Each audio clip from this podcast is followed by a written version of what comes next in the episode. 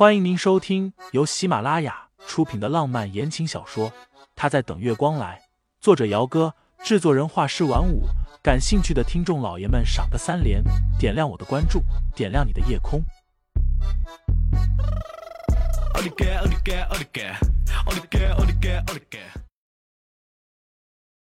第一百二十七章，还没看新闻。大大小姐，佣人有些腿软了。眼泪在眼眶里打转，却不敢掉下来。外面的人不知道，但是秦家内部的佣人却是知道的。这位大小姐在外人的面前有多温柔可亲，私下里的脾气就有多恶劣。以前就因为秦家的一个佣人不小心打碎了一个她喜欢的杯子，差点就被这位大小姐让人给打断了一条腿。滚吧！佣人如蒙大赦，赶紧转身出去了。秦木儿发泄了一下，心里已经平静了一些。再说大半夜的，他也不想惊动了医生和护士过来。当初知道盛思景已经结婚的事情，他崩溃了好几天，父母如何劝他都听不下去。后来他就滋生了一个念头，想要看看那个能嫁给盛思景的女人到底有多优秀。可是从夏茶茶的嘴里知道了沈清心的身世。又亲眼见过了这个人之后，秦木儿越发的觉得意难平。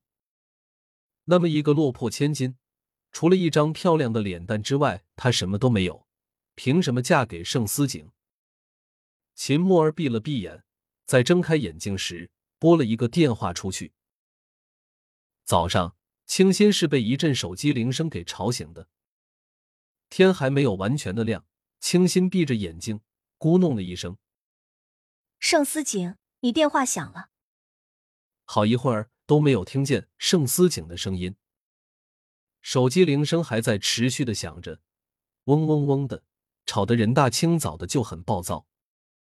清新拧着细眉睁开眼睛，看了一眼身侧的位置，空的。盛思景不知道什么时候起来的，大清早的去哪儿了？手机铃声不厌其烦的再度响了起来。清新偏头去找，这才发现响的是自己的手机，电话是冰雪姐姐打过来的。现在才是早上六点四十分，冰雪姐姐这么早打电话过来是有什么急事吗？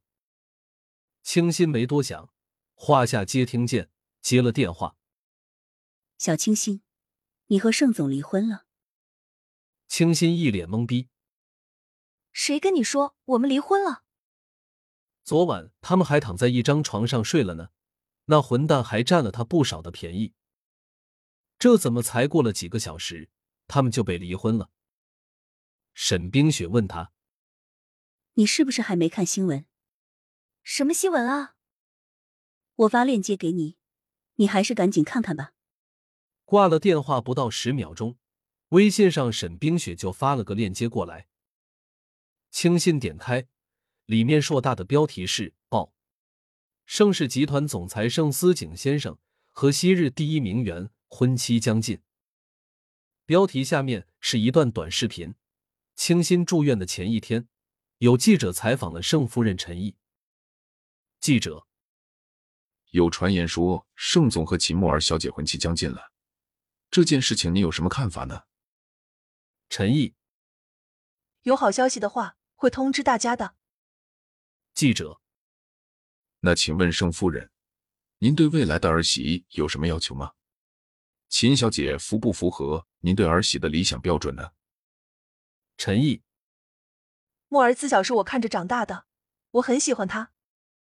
记者，那请问，陈毅微笑着打断：“抱歉，我还有事。如果日子定下来了，我们一定会和大家一起分享这个好消息的。”采访结束，下面是一篇很长很长的文章。先是介绍了一下秦木儿的身份，然后贴上了几张她以前的照片。秦木儿的漂亮自是不必说的，美貌和气质并存。网友们还发现，盛家未来的少夫人居然还是钢琴大师杜一鸣的关门弟子，并且五年前曾经举办过自己的钢琴演奏会。这一下，网友们可炸开锅了。纷纷评论盛总和秦女神郎才女貌，天作之隔。小姐姐的颜值我太可了，嘤嘤嘤，女神和男神真的好般配啊！这一对的颜值看得我流口水。只有我觉得秦小姐看起来长得有点像偶像剧里的白莲花吗？楼上柠檬精，请慢走。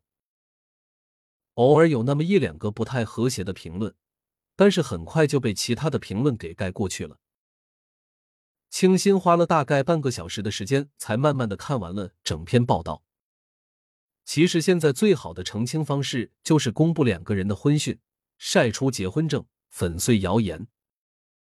可是这样一来，就等同于是在打陈毅的脸了，并且会造成盛世集团内部的不稳定。听众老爷们，本集已播讲完毕，欢迎订阅专辑，投喂月票支持我，我们下集再见。